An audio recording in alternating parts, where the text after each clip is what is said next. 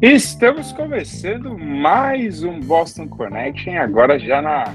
Já vou chamar aqui de corrida eleitoral. Estamos cada vez mais próximos das eleições para presidente no Brasil. 2 de outubro você vai lá fazer o seu dever cívico. Sim, você é obrigado a fazer isso. Não seja um idiota, vá lá e vote. Mesmo que você não vote no mesmo candidato que eu, vá lá e vote. Isso é o mais importante que você deve fazer tô nem aí em que você vai votar, mas eu preciso, quer dizer, eu, eu ligo pro voto Luiz, mas para as outras pessoas eu não ligo, pretende que as pessoas vão lá, votem, não vem que você desculpinha, ah, eu quero ir para a praia. Não, não. Das 7 às 5 da tarde, 2 de outubro, você vai lá, vai ter segundo turno, você vai lá de novo, das 7 às 5. Volta, volta para casa, faz um churrasco. Você não gasta mais de 10 minutos votando. Bom, eu sou o Fernando Livieri, estamos aqui em mais uma edição do Boston Connection. Agora, o Boston Connection agora é um meeting, né? É um grande meeting esse Boston Connection. Luizão, tudo bom com você? Estamos aí, sem, sem comentar ainda, Luizão, estamos aí na primeira. Saiu uma pesquisa grande agora, assim, de novo, né? Mas eu acho que a primeira é a primeira da grande sequência que a gente vai entrar agora, já que hoje era o último dia para os candidatos realmente falarem: Olá, eu quero participar da eleição. Boa noite, Fernando. Boa noite, Rafael. Voltamos às nossas segundas tradicionais, né? Nossas Monday Nights. É, semana passada eu estava absolutamente às trevas aqui. A Enel fez um serviço muito porco. E, mas aqui já restabelecendo energia. Sim, é, vamos dar o pontapé aí nessa temporada de, de estatísticas, pesquisas é, algumas interessantes, né, com dados que corroboram o que a gente vem falando nas últimas semanas aqui no podcast. E, e acho que vão ter, vão ter assuntos muito, muito bons para a gente discutir nessa edição, já para dar uma, uma certa quentura no nosso noticiário, no nosso noticiário político, né? Sim, cara, agora, agora, agora a chapa vai esquentar, então daqui a pouco vamos falar os resultados de algumas pesquisas e estamos num caminho interessante. Mas, Rafa, é, diga lá você, dê o seu oi primeiro e a gente começa a falar da, das últimas pesquisas que saíram. Boa noite, Luiz. Boa noite, Fê. É, boa noite a todos e a todas. Sempre um prazer falar com vocês aqui. Você esqueceu de uma pessoa do boa noite? É, boa noite, presidente Lula. Exatamente. Desculpa, eu quase esqueci. Eu, só, é 11 e 12 em São Paulo. Faltam um pouco mais de 40 minutos para a gente começar o calendário oficial eleitoral, segundo o Tribunal Superior Eleitoral, começa amanhã. Então, o timing desse, desse programa tá perfeito, né? É, e, a gente tem 40 minutos também para quem não assinou, assinar a Carta em Defesa da Democracia. Eu sei que a imensa maioria desse podcast assinou, porque é a favor do Estado Democrático de Direito, é a favor de eleições livres, é a favor do respeito à escolha popular, e, e, quem será que não votou, Fê? Não sei. Quem, quem não votou? Não, quem não tem compromisso com o Estado tá Democrático de Direito? Não, é, é, uma pessoa que não tem culhão. Essa é a grande verdade. Não tem culhão, não, não, não encara a verdade dos fatos, mas prefere ficar aí fazendo gracinhas e gracejos e defendendo Sérgio Moro da vida. Mas bom, então aqui só para começar. Ambiente, ambiente um pouco hostil, né? Assim que a gente gosta. O Rafa, o Rafa falou aí do, do calendário eleitoral do Brasil. É bom lembrar que o, que o calendário eleitoral do Brasil ele começa a partir né, do dia 16, hoje é dia 15 de agosto, mas ele só termina, basicamente, assim, no dia 19 de dezembro que é quando os candidatos são diplomados. Entendeu? Então, assim, você tem ali o primeiro, o segundo turno, aí durante a própria assim, você tem o resultado oficial já no domingo à noite. Isso aqui é um. Não tem outra frase para usar, então é chufa Estados Unidos, não se demora uma semana. Né? O, o, o candidato não precisa na TV e falar assim, gente, estamos contando os votos. Não tem isso. Acabou a eleição, horas depois lá na Globo, no SBT, na Rede TV, na Band, onde você quiser, tem lá alguém falando, fulano é o presidente eleito do Brasil, foi assim em 18, foi assim em 14, foi assim em 10, desde que a gente tem a urna eletrônica. Então não caia nessas balelas. É, mais dia 19 é, de dezembro é o último dia, vamos dizer assim, de eleição real, né? Porque aí a gente tem o, o, o de fato os, todos os candidatos são diplomados e aí sim, aí acabou a eleição, aí a partir daí é só só começar já os preparativos, porque, cara, assim, é, se o Bolsonaro ganhar, eu acho que vai ter problema, se o Lula ganhar, eu acho que tem problema e meio, porque a, o país vive um, um momento muito complexo, mas vamos, vamos começar por partes aqui. Então vamos lá. Primeiro turno hoje, saiu uma pesquisa na Rede Globo com o IPEC, que é o antigo Ibope. É, e aí são 40. Opa, mudar aqui, opa, não mudei a ordem. É, Lula lidera com 44%, Bolsonaro 32%, Ciro Gomes 6%, Tebet 2%, e aí Dávila, Emael, Manzano, Péricles, Salgado, Marçal e Jefferson 0%, e temos atualmente 15% de indecisos e absentes, e absentes, adoro, adorei esse de ausentes, né? Por que não? Mas tudo bem. É, pesquisa feita pelo IPEC, que é uma pesquisa cravada aí pelo, pela, pelo TSE. E agora vai começar aquela loucura de pesquisa, cada um puxa a sardinha para o seu lado. Só para a gente ter uma ideia, o BTG Pactual nas últimas, em agosto, já soltou duas pesquisas é, uma mostrando 45% a 34% para o Lula e outra 41% a 34% também para o Lula. E aí tem umas pesquisas que já vão muito longe. Tem uma pesquisa num, num grupo chamado Seis, Grupo 6 Sigma, que mostra o Bolsonaro 10% na frente do Lula. Que é uma pesquisa um pouco fora da curva, porque nenhuma pesquisa mostrou isso. E tem uma outra pesquisa aqui do, do Brasmarket também que mostra o, Lula, o Bolsonaro 7% na frente do Lula. Nem o Paraná Pesquisa está fazendo isso. É, então, assim, só para vocês terem uma ideia de, do, do, certo abuso que alguns, vamos assim, falsos institutos de pesquisa. Tem um instituto de pesquisa aqui que eu não consegui achar, mas que aparece no artigo da Wikipedia, que dá 60% a 20% para o Lula, por exemplo. Não tem isso. É, sei lá, acho que fizeram essa pesquisa talvez a sede do PT e aí deu esse resultado totalmente anormal. É, gente, assim, sendo bem justo, acreditem nas pesquisas aí na Globo, na Folha.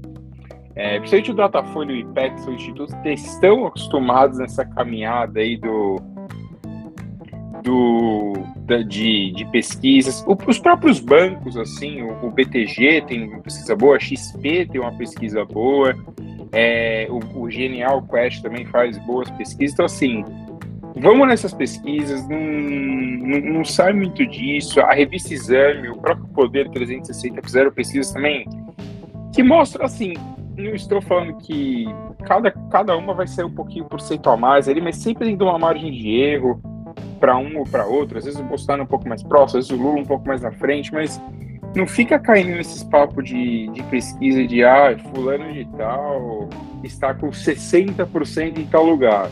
Não faz diferença, meu amigo. É o país inteiro que vota. Aqui no, no Brasil não é Estados Unidos, onde tem um peso o voto da pessoa. Mas bom, então, Luizão, você primeiro, suas, suas impressões aí, eu tenho algumas, mas eu queria ouvir você primeiro, depois o Rafa fala é, dessa pesquisa aí que saiu hoje da Globo. Bom, ela é, meio que vai de encontro com o que a gente está falando nas últimas semanas aqui no podcast. A diferença está de 12 pontos do ex-presidente Lula. É, fica muito na margem para ele conseguir levar no primeiro turno, então por esse retrato de agora, é pouco provável que a eleição é, acabe logo em 2 de outubro. É, mas a gente sabe que a, a, eleição, como o Rafa falou, é, oficialmente vai começar amanhã, né? É, então a, a, gente vai ver campanhas, vamos ver outro tipo de. Os candidatos vão mudar a abordagem deles, vai ser uma outra coisa. Tudo que a gente viu até agora são, são movimentos, movimentos políticos que certamente não vão se repetir agora. Então as próprias campanhas vão fazer outros testes para chegar em públicos distintos. Você falou aí, a gente tem 15% de indeciso, que é uma, um número relevante, eu acho. E se não me engano, nessa mesma, é, nesse, mesmo, nesse mesmo estudo de hoje, nós temos acho que 8% de brancos e nulos. É, então, assim, as duas candidaturas principais têm muito espaço ainda para ganhar para ganhar força, né? E quem precisa ganhar mais força agora é a do é a do é a do Bolsonaro, que quer evitar que o Lula ganhe de saída logo, porque aí seria um desastre. E como você bem falou, também se o Bolsonaro ganhar, teremos muitos problemas, e se o Lula ganhar, teremos muitos problemas e meio. Porque eu tenho certeza que o Bolsonaro vai dar uma de Trump, não vai à cerimônia de, de posse do Lula. Se ele der só de Trump, eu tô tranquilo, Luizão. Vai embora antes, é vergonhoso, mas pelo menos não tem uma confusão. Mas se ele é, levar pro sim. lado do, é o que, que é. aconteceu dia 6 de janeiro aqui, que é o meu é medo. Isso é, esse é o meu, esse é o meu medo, que ele que ele imite até nisso o Trump, né? Então, eu acho que essa essa pesquisa de hoje é, traz, traz mais ou menos a mesma coisa do, dos últimas, da, das últimas pesquisas sérias, né? O que me chama a atenção um pouco é a pesquisa da Folha, que dá uma margem para o Lula um pouco maior do que as outras, né? Acho que dá quase, quase 20 pontos. E as outras oscilam entre 10, 12, não tá saindo muito disso, né? Então, pra gente. É, ficar... da Folha chegou a 17%. 17 pontos, 17 pontos, né? Então é uma que tá destoando um pouco, né? Porque as últimas que a gente tem, tem visto geralmente fica na casa dos dois dígitos, mas no máximo uns 12 pontos tal. O que, dependendo da votação de Ciro e Tebet, pode levar a um segundo turno ou não, né? Vale lembrar também, estamos gravando nesta segunda-feira, dia 15, e o candidato Ciro Gomes está no Roda Viva, né? É, vi uns trechos, ele está uma tá atacando para todos os lados, porque está desesperado, né? Contratou o marqueteiro vencedor que elegeu Lula e Dilma é, e algumas outras candidaturas aqui no América do Sul. Rafa pode me, pode me corrigir se ele não teve alguma, alguma participação aqui em algumas candidaturas da América do Sul. E assim, é um marqueteiro pesado, forte e que não está dando resultado nenhum possível. É, pra, praticamente, se não tivesse o João Santana, o Ciro ia ter essa votação dele. É aquele público cativo dele, né? Cara, eu antes de falar, tem duas coisas pra falar. Eu acho o Ciro um cara inteligente, um cara porque ele sabe usar a inteligência dele, ele fica repetindo o mesmo discurso há anos e anos. Um dia eu brinquei, acho que até fora do ar com o Rafa, falei, o Ciro tá virando a nova Marina. Ele some por quatro anos, aí chega a eleição, ele aparece, por exemplo, esse ano a gente não ouviu o nome da Marina Silva até agora, porque ela tá fora da eleição, então ninguém sabe da Marina. É. E o Ciro tá virando esse cara, ele é, ele é representativo demais pro cearense, mas ele parece muito deslocado do que realmente tem que fazer. E diz ele que vai ser a última. A última assim, eleição dele. Assim espero, porque vai ser vergonhoso para ele. E aí eu só queria aproveitar antes do Rafa falar, é, dados que me chamaram a atenção. É, a pesquisa do Globepec até o momento soltou quatro estados é, do sul e sudeste, né? São seis estados ao todo. Desculpa, sete estados ao todo. Mas eu soltou do Espírito Santo, Santa Catarina e Paraná. No em São Paulo, o Lula lidera 38-28, o que me chamou a atenção, porque São Paulo normalmente às vezes acaba indo um pouco mais à direita em alguns aspectos, apesar de ser, vamos assim, o, o, o, entre aspas, o curral eleitoral do, do Lula, né? Porque o Lula vem, sai de São Paulo para a história. É, e o Ciro tem 3%, acho o Ciro vergonhoso isso. No Rio é mais apertado, o Lula lidera 35 a 33. E aí vem, acho que talvez um, as duas grandes vitórias do Lula até o momento. Em Minas, 39 a 26. Lembrando, Minas é o segundo maior colégio eleitoral do Brasil, depois de São Paulo. E um estado que, assim, cara, eu confesso que eu não esperava, mas o Lula lidera no atual momento é, no Rio Grande do Sul. 40% a 35%, sempre lembrando, 2% na margem de erro, mas cara, é assim, a, me, me chama a atenção essa liderança no sul e sudeste, que às vezes não era. Se a gente pegar, por exemplo, a eleição da Dilma, o sul e sudeste era basicamente azul pelo Aécio e vermelho do Brasil para cima. Mas, Rafa, sua, suas impressões desse, desse momento da, das, das pesquisas. E, Rafa, só uma coisa, você está no mudo. Tá, então, por favor, tire do mudo para falar. Ah, primeiro eu quero corroborar teu conselho de que é, sejam criteriosos em ver as pesquisas, acreditar nas pesquisas. Eu sou mais criterioso ainda. Eu, eu fico só com o antigo Ibope e o Datafolha. Assim, são mais é, sólidos. E quando eu falo sólido, não é. É de metodologia, é, tem uma série de, de, de, de variáveis numa pesquisa que tornam ela confiável. Experiência em pesquisa. É, sabe? E, e o Datafolha é muito pró nisso. É, tem, tem... Enfim, é um, um estudo sólido. Eu, acredito, eu acho que o, o, o Bolsonaro conseguiu ganhar um fôlego muito importante nessa reta. Ele estava tava muito atrás do Lula, conseguiu diminuir a diferença. Para diminuir a diferença, esse custo foi absurdo, não para ele, mas para a sociedade brasileira. A gente vai pagar essa conta, assim, né? E, e a fatura vai chegar muito pesada. E, então, acho que o jogo está aberto, acho que vai ter segundo turno, sim, se nada mudar algumas coisas me chamam a atenção, por exemplo. O, o bolsonarismo era muito forte no que diz respeito a,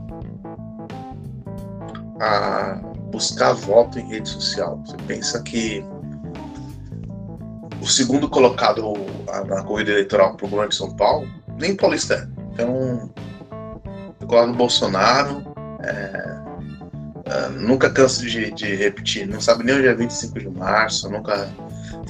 Se eu levar, dar uma pizza de calabresa pra ele, ele vai perguntar onde tá o queijo, vai querer colocar ketchup, enfim. Será que se a gente soltar o Tarcísio na Sé, ele chega no Jabaquara? Não, não chega, não chega, não chega. O único, o único jeito dele voltar para casa de São Paulo é no terminal de ET. Ou no aeroporto. Não, não, não consegue chegar, não tem CEP, não tem um CEP artificial. Então, tem isso tudo. Eu vejo essa. Primeiro, assim, o, Lula vencer no Rio Grande do Sul não é tão absurdo porque o PT, alguns anos, sei lá, 10, 15 anos atrás, é, o Rio Grande do Sul é um dos pais adultos petistas. Então, ele tem grandes lideranças do PT que são oriundas do Rio Grande do Sul, como gente como Livro Dutra, como Tarso Genro, enfim. E o, o, as pessoas têm uma memória afetiva do governo Lula. E essa memória afetiva ela era super valorizada por conta dos erros da gestão do Bolsonaro, do governo federal. Assim. É, quando a gente pensa se você olhar friamente, uma pessoa esclarecida ver o, a porcentagem de votos do Bolsonaro, vai, no primeiro momento, ficar chocado, que ele tenha tanto voto ainda.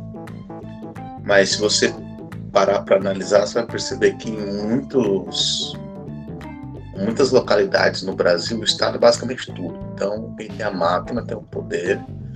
Então, isso explica muito que um governo limítrofe consiga angariar tanto apoio popular ainda tem lugar que basicamente o Estado é o maior provedor, é a maior renda do município, é o Estado. Então, quem tem o Estado na mão sai muito na frente. O tamanho da competência do Bolsonaro pode ser medido com isso. Ele tem o Estado na mão e está em segundo lugar. É, é um negócio absurdo. É completamente absurdo. Quem, é, ele tá usando a máquina a favor dele. Por exemplo, um partido que minimamente sabe mexer com a máquina e, e criou uma dinastia é o PSDB paulista, que está 7 mil anos no governo do Estado.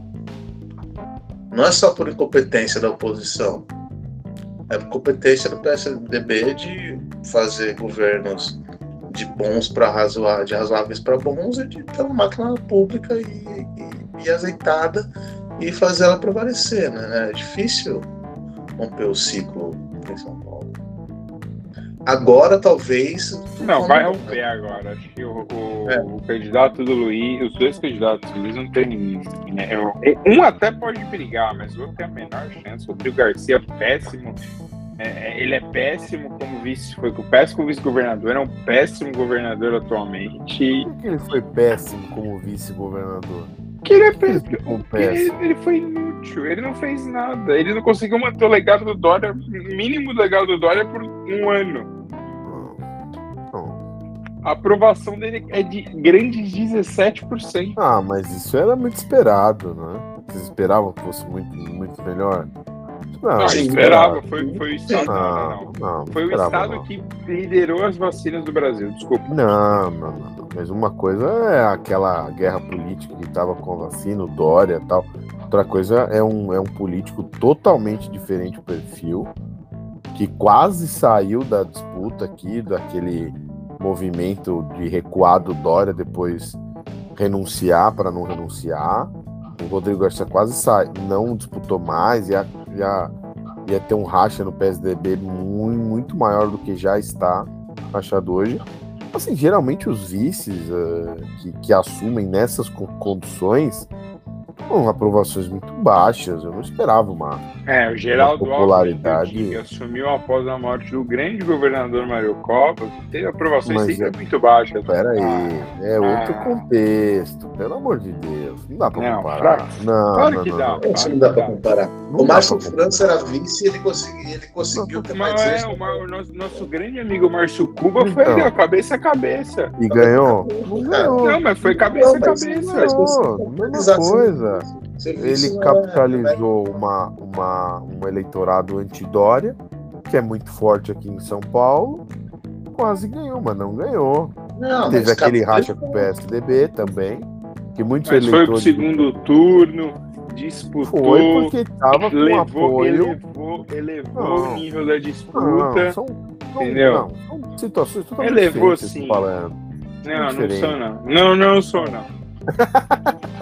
Não sou não. O senhor, o senhor tá querendo ficar passando paninho pro seu candidato, que vai não pagar um mico pano, de não tô passando pano. de voto. Não tô passando pano pra ninguém. Luiz, Só o candidato do pra São Paulo atual é tão ruim que tá atrás de um cara que nem é de São Paulo, velho. Não, mas não é isso. O, o, meu candidato pode ser ruim, bom, médio, não interessa. Não, eu falei que eu já tô Cano, não falei que é seu. Você que tá o, que, o que eu tô falando é que a, a, as situações que vocês estão expondo aqui para o nosso ouvinte são distintas. A ascensão do Alckmin depois da morte do Covas, o Márcio França rivalizando com o Dória e o Rodrigo Garcia agora são quadros totalmente diferentes. A gente não dá para comparar o ambiente, ambiente político dessas três situações e falar, ah, Rodrigo Garcia pode ter sido um vice ruim, também não morro de amor por ele, mas não, eu não esperava ele com uma taxa de aprovação muito alta a essa altura e muito menos uma taxa de reconhecimento. As pessoas sabem quem é ele, tanto é que não sabem. Então, até aí, ok. Ele ainda tem uma, uma, um número de votos razoável, porque é do PSDB, que nem vocês falaram, tá aqui, tá aqui no governo há 7 mil anos e tá com o cofre cheio, tá liberando verba principalmente para a turma do interior, que é de onde ele veio. Então, se, se tem algum, alguém que pode salvar o Rodrigo Garcia dessa eleição, é o interior. Por isso que ele tá é, colocando as fichas dele lá, porque se depender do resto do estado, ele não. É, só tem, não só tem, um, pro... não. só tem um problema, né? O interior tem quase 50% da população do estado, só que o outro 50% conhece bem quem é essa besta ambulante. Então. O, e o, o Rodrigo ele era também uma, uma máquina bastante azeitada do Dória né, no interior. O Dória Sim. converteu é, basicamente serve num batismo em série de uma série de prefeitos para entrar Sim. no PSDB. Então, Dória fez o sócio torcedor do PSDB. É, fez o sócio torcedor Inclusive o Rodrigo Garcia, né? Que era um quadro antigo do antigo PFL, bem, e virou do PSDB.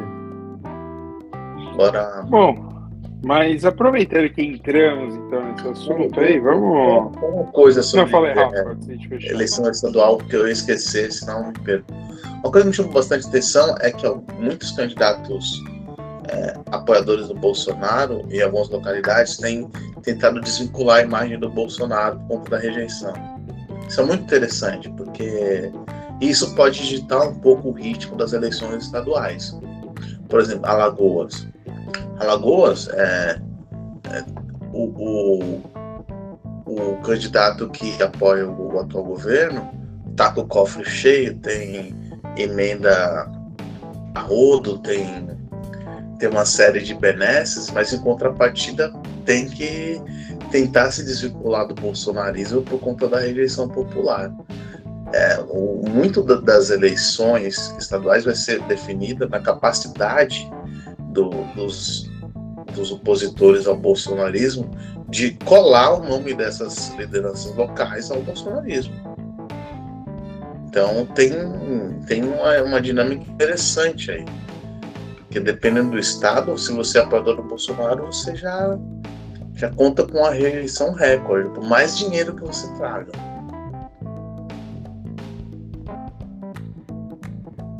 E aí só agora uma última informação nesse atual momento é o antes de falar de eleição estadual, o, aquele coach motivacional que a gente até falou aqui, o Pablo Marçal, que levou pessoas para uma montanha e ficou com aqueles blá blá blá de coach ridículo, né? Um monte de jovem. É, ele está numa briga judicial com o PROS, né, o Partido Republicano da Ordem Social. Só que a nova executiva nacional do PROS decidiu há, sei lá, talvez uma hora aí que eles vão apoiar o Lula né, nessa candidata, na, nas eleições. Ele não vai mais apoiar o, o Pablo Marçal, o Pablo Marçal tem grande 0%, né, nosso grande coach. Então, Aí o Lula se junta é, mais o partido e é a maior coligação da história.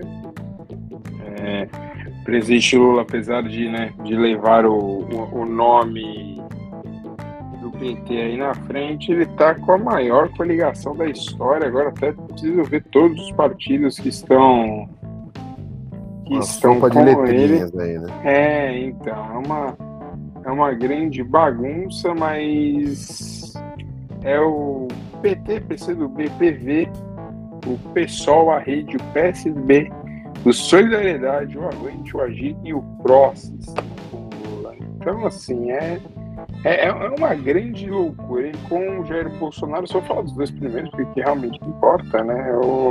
Como é que agora eu não estou nem achando aqui na lista. É, é o PL Republicanos e o PP. Então, esse aí, o, o trio que que leva e os outros. E, os, e a Simone Tebet, talvez, é, ela tem uma, uma coligação maior que a do Bolsonaro, inclusive.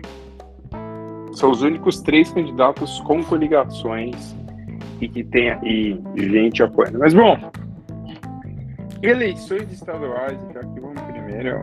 Vamos primeiro para o estado que a gente se interessa, que é São Paulo. Ah, eu posso falar só uma coisa antes? Pode.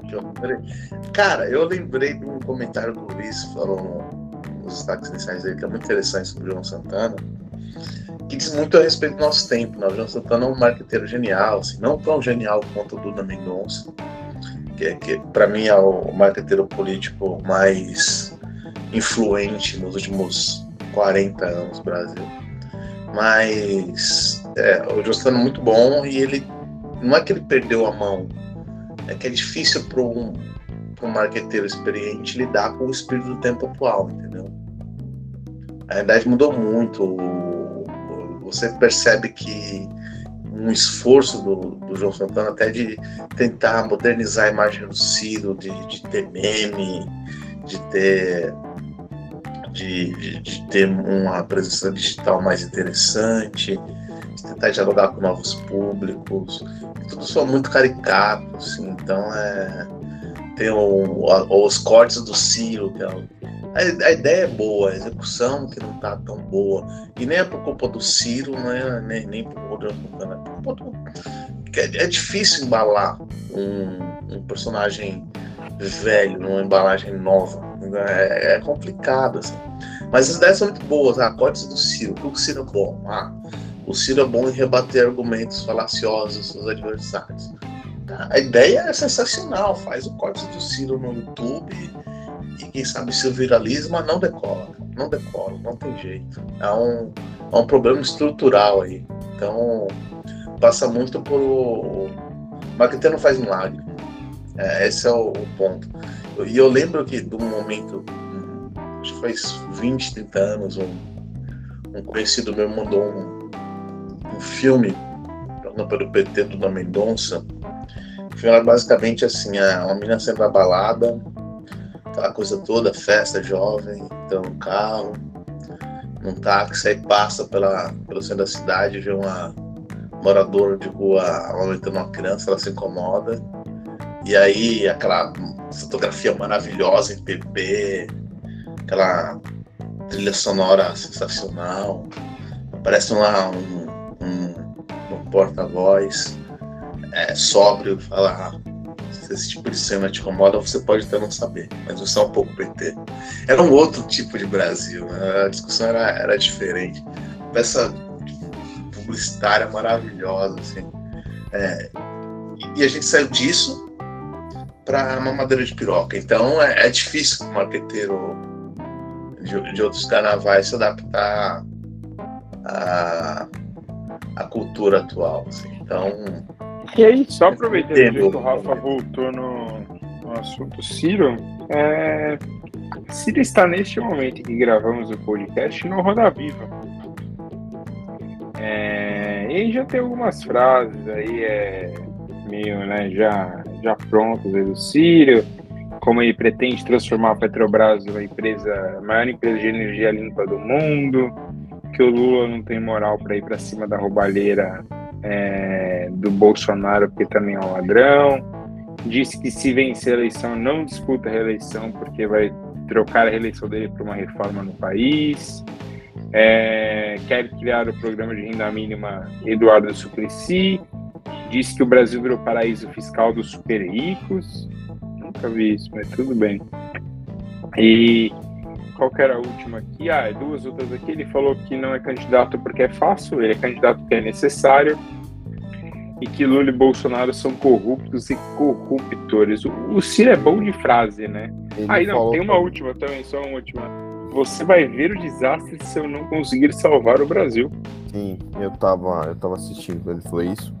E ele falou também que o que ele representa hoje é um fim de, de, um, de um modelo econômico que vem desde o FHC, que é o câmbio flutuante, é, regime de metas de inflação, Banco Central independente e, e o teto de gastos, né?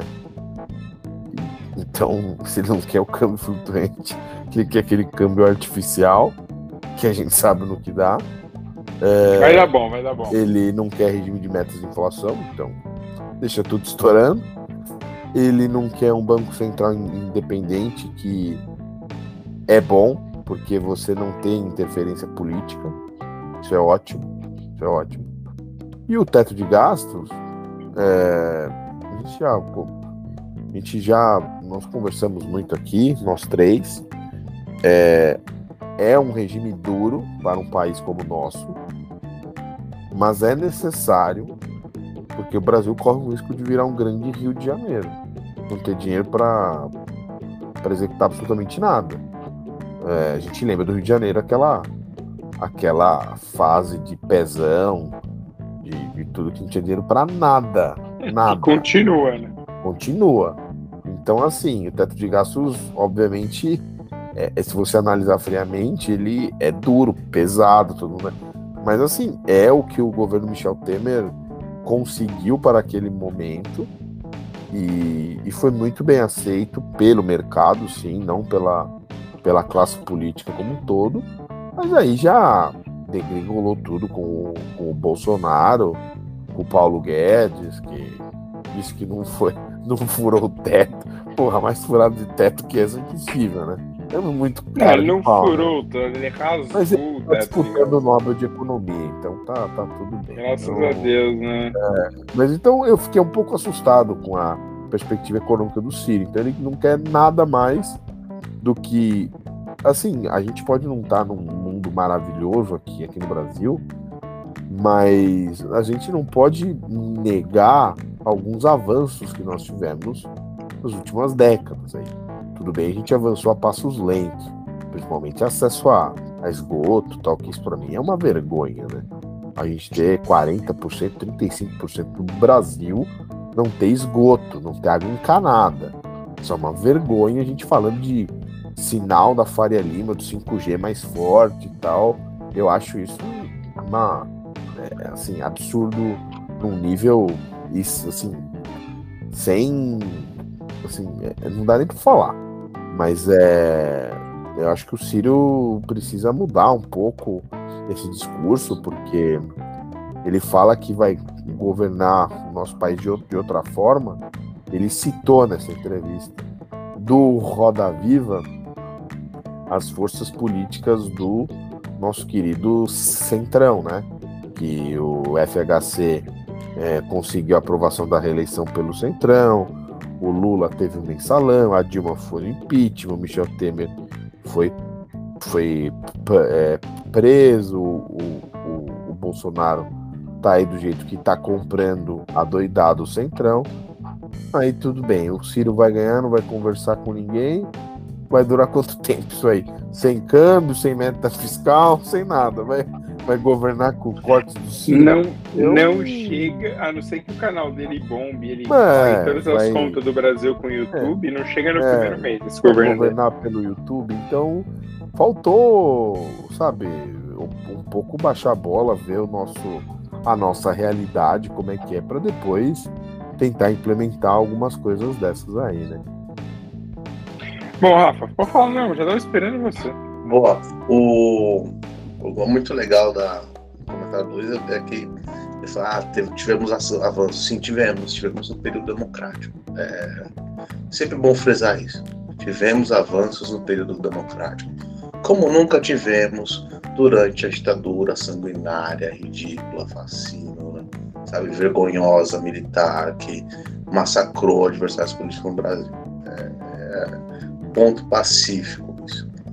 É, não se dá para não, não existe milagre, não existe tirar coisa da católica, mudar a realidade de um país como o Brasil, que é gigantesco, demanda muito tempo, demanda muito esforço, demanda muito diálogo. Então, não é que a democracia vai resolver, mas a democracia deu passos gigantescos nesse curto período de 30 e poucos anos de, de Estado Democrático de Direito. É sempre bom frisar isso. O que me chama a atenção. E isso é uma coisa, Rafa, assim. É... Quem, quem, acha que existiu um milagre econômico tá, tá maluco ou, ou não vive o mundo que a gente está vivendo. O que me chama a atenção é que essa coisa. Ah, o, o Ciro é, ele é muito próximo ao Bolsonaro nesse sentido. Só que ele é inferior ao Bolsonaro nesse sentido também. De querer governar com base em bravata, com base. É, eu tenho a impressão que o governo do Ciro ia ter um plebiscito por semana. Ele usar isso como uma muleta absurda para. Ah, o Congresso não vai aceitar, então vamos fazer o plebiscito. Aí ele faz uma live, explica o ponto dele e acha que o povo vai referendar. Não dá para viver desse jeito. É, a democracia é a arte do diálogo, você conversar com as pessoas. É, o governo do FHC avançou porque o FHC sabia articular muito bem, era competente, tinha muitos articuladores competentes do seu lado. é, governo Lula idem. É, o, os avanços ele, eles partem da base do diálogo. E na base do diálogo, inclusive, tem a manutenção de algumas coisas, por exemplo, ah, o teto de gastos. Quem segurou o teto de gastos? O governo do, Dr. Michel. Por quê? A articulação política era muito forte. A articulação política era muito forte. Quando a articulação política falha, o teto de gastos rompe. Então não é, não é só um baixar um decreto e, e, achar que vai ter responsabilidade fiscal. Isso não existe. É, acho que o Paulo Guedes não. Eu não duvido da cara de pau dele, mas é que a pessoa normal não, sabe que o Paulo Guedes não tem nada a ensinar sobre responsabilidade fiscal para os governos do governo Lula. Não tem. Nem para os que vieram antes dele, nem para governo do Dr. Michel, não tem que falar. Ele não, não tem, não pode falar nada de responsabilidade fiscal. É, houve uma, li uma declaração outro dia do, do Paulo Guedes falando que o teto de gastos era um estandarte, não era uma obrigação assim. É uma meta, mas aí a gente. O que acontece? Romper o teto de gastos em uma situação de grave crise social para dar comida para as pessoas e, e para tentar fazer a roda econômica jurar uma coisa. O Paulo Guedes e o bolsonarismo eles rompem o teto de gastos para tentar uma reeleição. É completamente diferente. É, os efeitos são completamente diferentes, inclusive. Então isso é, é bastante complicado, porque o que o, o Bolsonaro tem feito com, com o finado teto de gastos, né? Convenhamos, não tem mais mais, tá ligado? É, já, já, já, já pra fazer a minha. É, afinado, tem mais. É, assim, o, o, o, Paulo Guedes e o Bolsonaro meio que mataram o teto de gastos. e é, aquele, e é aquele bode que ninguém vai suscitar. O Lula ganhando, o Bolsonaro se elegendo, o Ciro, muito menos. Então vai ficar aí. Ficou pelo Michel Temer, os dois aninhos dele, um pouquinho do, desse atual governo e acabou. Agora é. Acabou. E qual tem mais clima, não tem mais clima. Então, qual o cenário que nós temos? Responsabilidade fiscal com base no quê? Diálogo, articulação política. Quando eu falo que o, o Ciro Gomes é inferior ao Bolsonaro nesse sentido, eu digo que o bolsonarismo, apesar de isso que está aí, é, consegue articular. Consegue articular o que existe de pior no Brasil, mas consegue. Consegue articular com a bancada fundamentalista religiosa, consegue articular com aqueles parlamentares que não sabem nem falar, sabem atirar, que, que, que, que são punitivistas, policialescos horrorosos, e consegue articular com o baixo clero do agronegócio também. O cara que acha que, que derruba a árvore vai fazer ele ficar mais rico, e dane-se, e não sabe de SG, não tem a menor noção do que é isso e acha enfim, é esse tipo de simplório. Então, o Bolsonaro consegue articular muito bem, circular muito bem. O Ciro nem isso. O Ciro queima pontes entre esse lado horroroso do Brasil e também queimou todas as pontes possíveis com um empresariado sério, com, com, com a elite séria, com a classe política séria. Ele não sabe, não sabe somar. É, esse é o problema. Então, os, o, o, as pessoas acham que as ideias do Ciro são boas, assim, é, papel aceita tudo. Esse é o problema. É, governar é outra história e ele não tem que ser não tem que ser ingênuo nisso. O tamanho da, da coligação do Lula diz muito a respeito da capacidade de articulação dele. É, o papel aceita tudo, tanto que nós três somos jornalistas, né? Então fica aí o detalhe papel aceito que a gente escreve. Mas bom, só que eu fui antes do. da gente finalmente mudar para eleição estadual e dar um rumo aqui no fim. O Ciro tem um canal no YouTube com 484 mil seguidores, né? Então, assim, não é um senhor canal do Ciro, aqui poucos vídeos o, Ciro Game, que é o, aquele jogo que ele faz uma live toda terça-feira, não passa aí dos seus 110 mil views. Os reacts do Cirão talvez seja um pouco mais forte, mas é isso assim, não tem muito não vai muito longe aí o que o, que o Ciro faz. Mas, né, então, agora sim, já falando de eleições estaduais, saiu a pesquisa para o governo de São Paulo, no qual Fernando Haddad lidera com 29%, Tarcísio de Freitas, o não paulista dos republicanos, 12%, candidato Luiz, Rodrigo Garcia. Vamos chamar ele de o forasteiro. O forasteiro.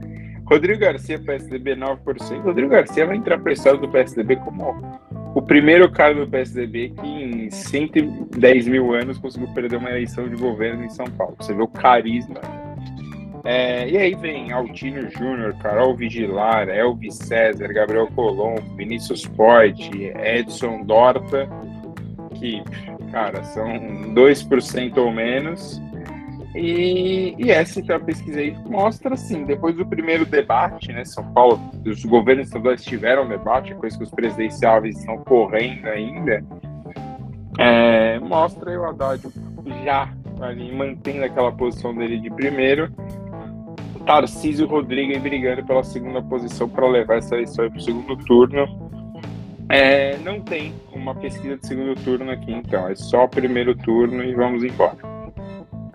E aí, quando vamos para o Rio de Janeiro, é, o, o Castro, atual governador, tem 21% e o Freixo tem 17%. Eles ficam empatados hein, na margem de erro, que é 3% de margem de erro. E são os caras que realmente estão brigando. Me assusta muito que o Witzel, que foi sofreu impeachment, está na disputa. Eu gosto muito dessa volatilidade da política. É, e aí, para fechar aqui, temos o governo de Pernambuco, por exemplo. Também aqui, na verdade, eu vou falar mais dois: Pernambuco e Minas Gerais. Pernambuco. Saiu Rio Grande do Sul também, não saiu? Não, tem vários aqui já, Luizão. Tem DF, tem Rio Grande do Sul. É... Aqui, ó, vou, vou, abrir aqui o Rio Grande do Sul também. E aí a gente já fala do DF, é tudo mais. É, então, mas primeiro aqui, é, Pernambuco, temos Mar, é, Maria Raiz, Solidariedade com 33%, e aí em Pernambuco uma briga um pouco maior aí pela segunda posição, porque Raquel Lira, Anderson Ferreira, Miguel Coelho e Danilo Cabral têm de 11% a 6% e são quem disputa essa vaguinha no segundo turno. É, lembrando que a partir de hoje começa finalmente a eleição, então o couro vai, o couro vai comer, já diria Chores. E em Minas, vamos caminhando para uma eleição que talvez termine no primeiro turno. É, o Zema tem 40% contra 22% do Calil, Alexandre Calil, ex-presidente do Galo, atual governador de Belo Horizonte.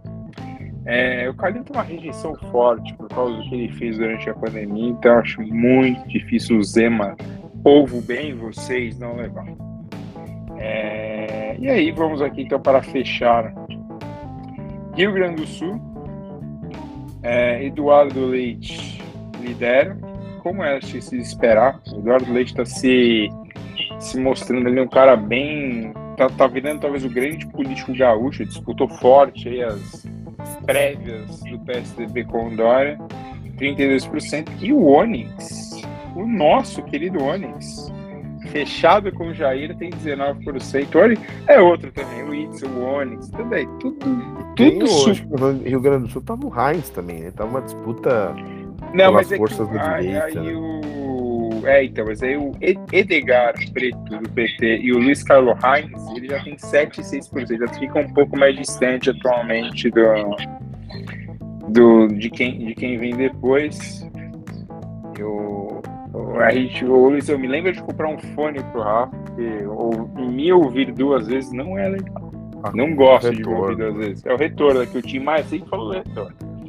É, e aí, para fechar ali no DF, o Ibanez Rocha tem 38%, Paulo Otávio 9%. Então, assim, cara, acho que o, o caminho aí no DF. Ibanez tá é. Ibanez, então.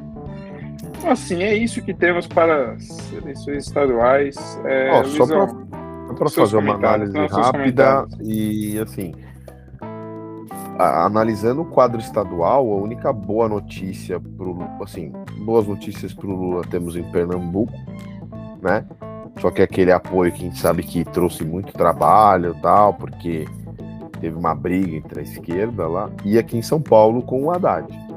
No Rio Grande do Sul, onde o PT já foi muito forte, hoje é praticamente inexpressivo.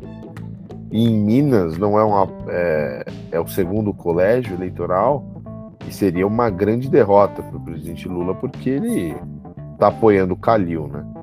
Então, e tomar uma lavada dessa do Zema seria uma, uma coisa um pouco ruim. Então, é o que a gente está falando, vocês já estão falando há um tempo. As disputas estaduais vão ser muito importantes para que tipo de palanque a gente vai ter para um segundo turno tal. Então é essas, essas bancadas vão se formando tal, essas peças vão ser muito importantes para ver como vai como vai se como a disputa vai vai se vai se desenhar, né? É, Rafa, seus comentários aí sobre a. Lembra que você está no multi, sobre as eleições estaduais, por favor. Eu fico. Eu acho que uma, uma boa notícia também é a boa posição do Freixo no Rio de Janeiro.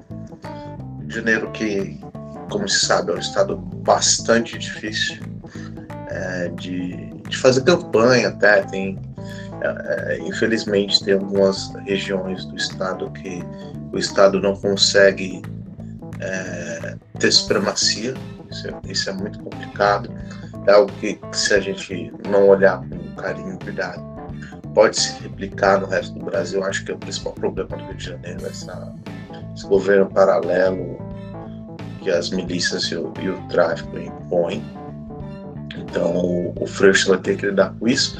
Um Freixo que, que, que a, a candidatura do governo do Rio é tão difícil que, que exige toda uma parte de segurança, é complicado, é bastante complicado. É, talvez seja um, um, caldeirão nesse sentido. Então, do, de Minas eu não consigo entender como o povo mineiro é, tem escolhido o Zema, acho que é um político de abaixo da crítica. Fico, eu gostaria muito de ver, assim, se tiver, mas acho que não vai ter é, a presença do Zema em, em debates porque, enfim, está numa posição confortável. Né? Mas eu gostaria muito de ver ele debatendo problemas com o Calil. Que, é, que apesar de ser um, um, um, cara da muito, entre aspas, nova política, domina a retórica de uma maneira completamente. É, ele se, se destaca no atual cenário político nacional. A retórica do Calil é muito boa é um cara duro de você debater com ele, então é, é algo que eu gostaria de ver o, o Zema ovo bem contra o eloquente Calil, assim, então é... Cara, o, o, papai, o papai Caio tem que apelar para Libertadores. Ele tem que falar, eu fiz o Galo ser campeão da Libertadores. Isso aí já, já é garantir muito voto para ele. É, é, o cara conseguiu fazer o Galo ser campeão da Libertadores, consegue tudo, cara. Mas por outro lado, eu não duvido que ele tenha muita rejeição dos cruzeirenses sim, em BH e região. Bom, Luizão, vamos partir aqui para o seu, o seu destaque. Cara, meu destaque final vão ser para muitos textos que é, tiveram circulação no fim de semana, falando de um ano da desocupação dos Estados Unidos do Afeganistão, aquela desocupação traumática que marcou, foi a primeira grande marca ruim da política externa do, do Biden, foi aquela cena dos helicópteros tal, uma cena triste, cenas tristes, o que mostra que a política externa americana vem colecionando fracassos né, ao longo do tempo nenhum, nenhuma desses países que os Estados Unidos ocuparam nas últimas décadas, Iraque Afeganistão, o que se tornaram hoje, né? Regimes qualquer coisa menos democráticos. No, no, no Iraque você teve alguns momentos de uma certa coalizão ali envolvendo curdos tal, mas uma país muito complicado, também muito complexo. Não é uma, uma ocupação militar estrangeira que vai resolver esse tipo de problema. E do Afeganistão agora, a gente lembra que o ex-presidente Obama chegou a negociar secretamente com o Talibã, porque viu que era a única forma de tentar apaziguar a situação de lá, né? Não deixando um governo militar fixo, sem qualquer, sem qualquer, é, qualquer elo com os locais, né? Sabe que o, a, a, cultura do Afeganistão, como país, é, foi, foi é, formado, é muito complexa, né? Muitas questões de tribos, é, algumas lideranças não reconhecidas.